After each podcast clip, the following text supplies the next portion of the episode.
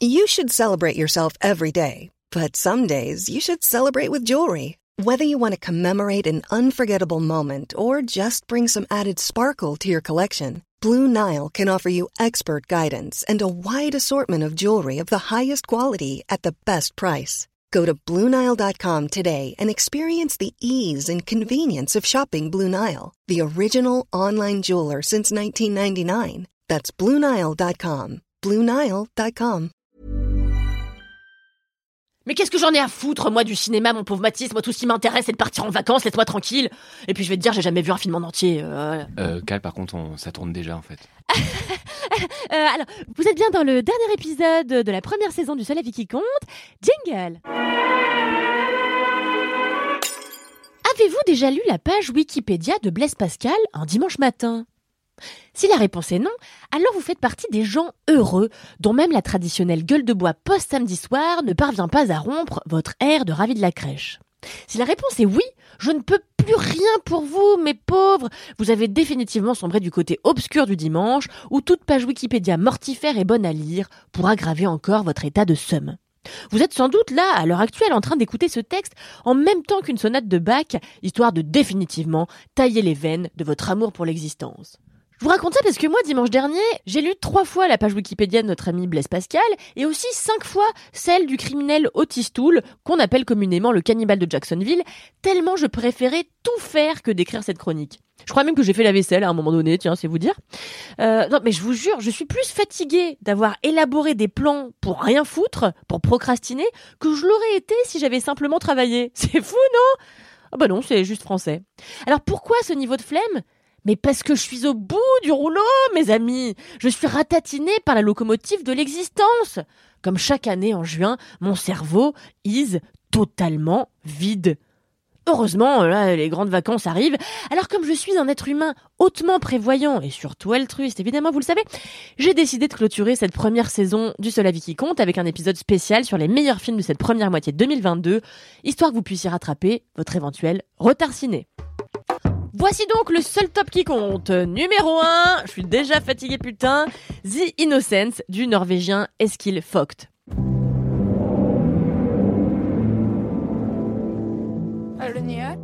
Alors moi j'ai jamais pu blairer euh, plus de 10 minutes d'une production Marvel, euh, mais le petit film qui a rien à voir avec Marvel, ne confondez pas tout, The Innocence a su me réconcilier avec les histoires de super-héros. Il faut dire que ceux-là ont troqué les capes et les moules bites contre les tourments de ceux qui nous habitent quand on n'a même pas 10 ans. The Innocents, c'est l'histoire de Anna, Aisha, Ben et Ida, des enfants qui vivent dans une cité HLM en Norvège et se lient d'amitié pendant leurs vacances. Des vacances dont moi-même j'ai bien besoin, je le rappelle. Mais ils ne sont pas des gamins comme les autres. Non, ils ont des super pouvoirs. Et si Aisha et Anna s'en servent pour s'entraider, Ben, un enfant négligé par sa mère et visiblement perturbé, s'en sert pour se venger de tous ceux qui lui ont fait du mal. Une vague de violence déferle alors sur la cité HLM où les meurtres se succèdent. Avec The Innocent, dont je peux quand même toutefois pas ignorer les longueurs, hein, surtout dans son premier tiers, je veux dire 45 minutes, c'est trop long Michel hein, pour démarrer les hostilités, Eskil Vogt signe un film taiseux mais inoubliable sur les terreurs enfantines qui méritait largement sa place de numéro 1. Alors changement d'ambiance totale avec le film qui occupe la place de numéro 2 et putain chaque minute qui passe où je suis pas en Grèce et j'ai envie de crever.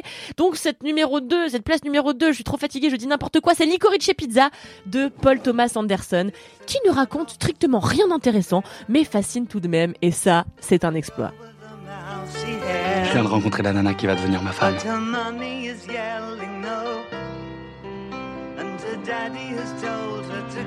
Je vais te dire une chose, jeune fille. Et comment t'es devenue une si grande vedette? J'ai la comédie dans le sang. C'est toute ma vie. Licorice, ça veut dire réglisse en anglais. La réglisse, on aime la torsader ou l'étirer en de longues tiges avant de la rouler sur elle-même pour obtenir des petits cercles plats. Imaginez les cercles noirs et luisants de votre enfance, celles qui fondaient dans votre bouche, mais dans des proportions plus grandes, plus larges de la taille d'une pizza, et comme par miracle, vous obtenez un vinyle. Un vinyle qui jette du Nina Simon ou du Mason Williams, comme dans l'hommage de Paul Thomas Anderson aux années 70, au bouton d'acné, au crop top, à la Californie et aux premières amours bien sûr.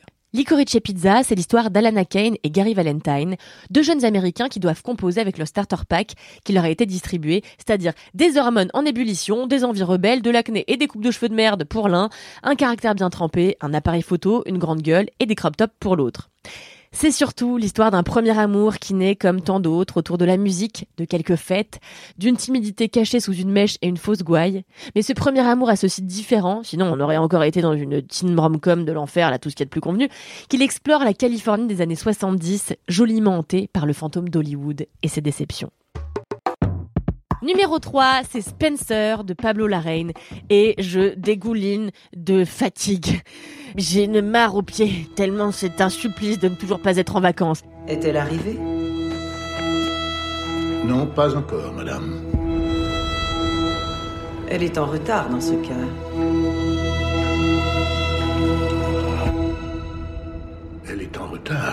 Alors, de quoi ça parle, Spencer? Eh bien, ça parle de Lady Di. Et de Lady Di, eh bien, vous connaissiez sans doute la traque des paparazzi, la tromperie de son mari, ses querelles avec la famille Windsor, son carré broché et bien sûr son décès tragique. Mais dans quel état psychologique son statut d'oiseau à abattre l'a-t-il mené? Comment traverser l'existence quand on est un agneau dans une louverie? Pablo Larraine propose quelques réponses dans son Uchronie Spencer, un drame précieux et singulier qui obsède sitôt qu'on lui cède. Mathis, je vois que tu ne m'écoutes pas, et c'est très dommage, car dans ce biopic fictif très taiseux, il n'y a de place que pour Diana et sa souffrance. Les autres protagonistes font figure d'anecdotes, n'existent que pour servir la descente de l'Aragno à l'abattoir. Pablo Larraine a fait le choix de concentrer l'intrigue uniquement sur ce personnage, décimant les premières couches de sa psyché pour en ausculter ses tréfonds dans un film qui flirte avec l'horreur.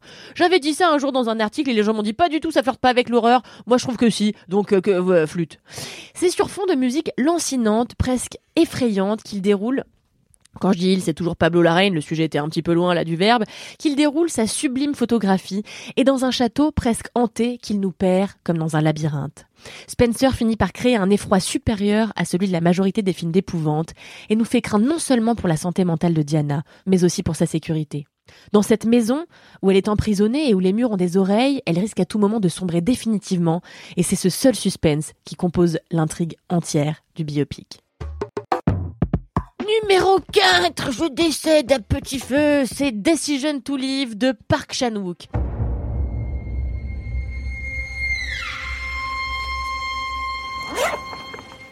타살로 의심할 정황이 없는데? 확신하세요? Decision to Live, c'est le nouveau thriller de Park Chan-wook, le cinéaste sud-coréen de génie, et je pèse mes mots, qui a notamment donné vie aux acclamés Mademoiselle, Old Boy et Thirst. Thirst. Euh, ouais, Thirst. Thirst. Bon, euh, allez, euh, laisse-moi tranquille. Son nouveau film, à Park Chan-wook, est une sorte d'hommage à Surfroide, l'œuvre incontournable d'Hitchcock, et raconte l'histoire de Hai Jun, un détective chevronné qui enquête sur la mort suspecte d'un homme survenu au sommet d'une montagne. Très rapidement, les soupçons de notre enquêteur se portent sur la compagne du défunt, une chinoise mystérieuse qui parle un coréen soutenu et porte sur le corps les stigmates des violences de son mari. Hae-jun, contre toute morale et contre la bonne avancée de l'enquête, tombe fou amoureux de cette potentielle criminelle, et c'est toute sa carrière qui commence à s'effriter. Decision to Live, c'est le film le plus opaque de son réalisateur, qui vient une narration non linéaire et un peu trop d'effets de manche à mon goût, embrume pas mal le cerveau. Perso, j'ai pas tout pigé, surtout à la seconde partie, mais la mise en scène archithéâtrale, la photographie d'une beauté implacable et les dialogues super lyriques font de Decision to Live, et en dépit de mes nœuds au cervelet, l'un des meilleurs films que j'ai vu cette année, et de loin. En même temps, bon, il était en face de euh, Frères et Sœurs de Desplechin au box-office, donc bon, euh, voilà quoi. Numéro 5, et je sais pas si ça sent le poulet dans cette pièce ou si c'est mon corps qui se décompose de fatigue, c'est Sam Wayne, You Are Not My Mother, et il faut le dire avec cet accent-là, sinon ça ne marche pas. Alors pour cette cinquième et ultime place, ouais, j'ai décidé de complètement tricher et de vous parler d'un film qui ne sortira qu'en décembre 2022, mais je fais ce que je veux, c'est mon podcast, je vous l'ai déjà dit plusieurs fois. Et surtout, en fait, pourquoi je vous parle de ce film, c'est parce que j'avais envie de mettre en lumière le travail singulier de Kate Dolan, réalisatrice irlandaise, dont ce premier long métrage est trop confidentiel, je le sais, pour qu'il ait droit euh, en décembre aux égards du grand public en salle. Et j'aimerais apporter ma toute petite pierre à l'édifice de ce qui, j'espère, sera quand même un tout petit succès. Parce que Sam Wayne, You Are Not My Mother est un excellent, mais un excellent film d'horreur féministe comme il n'en existe que trop peu. We're still trying to figure out what happened. When did you last hear from her?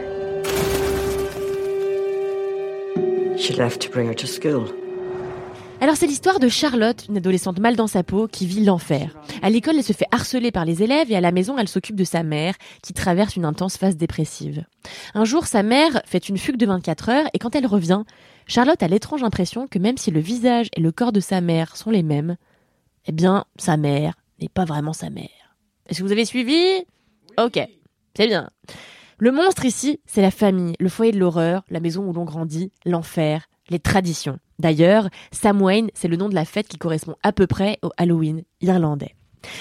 Voilà mes petits chats cinéphiles. Allez, je me casse euh, en Grèce. Mais avant, j'ai envie de préciser que l'exercice d'un top est très compliqué à réaliser parce qu'en réalité, comparer des films entre eux qui appartiennent tous à des genres différents, ont tous des velléités différentes et n'ont pas tous eu les mêmes moyens de production, ça n'a que peu de sens. Ces cinq films que j'ai choisis auraient pu en vrai figurer à la première place comme à la 28e de mon top personnel. Seulement, il fallait faire des choix. Euh, il en va ainsi de, de la loi des tops. Et je raconte vraiment n'importe quoi.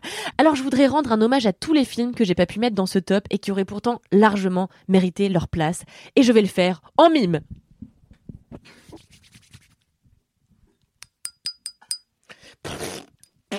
Non mais Cal, c'est un podcast, ça va jamais marcher. Je vais plutôt le faire euh, en mode de voix de film français. Murina de Antonetta Alamat Kuzijanovic. Medusa de Anita Rocha de Silvera. The Northman de Robert Eggers. Conte du hasard et autres fantaisies de Ryuzuke Amaguchi. À plein temps d'Eric Gravel. The Tragedy of Macbeth de Joel Cohen. La colline rugisse les lionnes de Luana Bajrami. Les passagers de la nuit de Michael Ayers. Scream de Tyler Gillett. La ruche de Blerta Bacholi. Men d'Alex Garland. Les jeunes amants de Karine Tardieu. Et encore tous ceux que j'oublie aujourd'hui, mais dont je me rappellerai quand j'aurai pris des vacances. En tout cas, lâchez tout de suite la plage Wikipédia de Blaise Boring Pascal pour qui le divertissement était, je le rappelle, le pire ennemi de l'homme ce qui n'a rien d'étonnant quand on sait qu'il venait de Clermont-Ferrand, et courez plutôt oublier votre condition insignifiante d'être humain, le réchauffement climatique, le recul des droits des femmes aux États-Unis et la naissance de Valérie Pécresse en passant votre été au cinéma. Allez, bonnes vacances, on se retrouve à la rentrée avec une haine toujours aussi vivace pour la frange de Juliette Armanet, et n'oubliez pas, à la fin, on meurt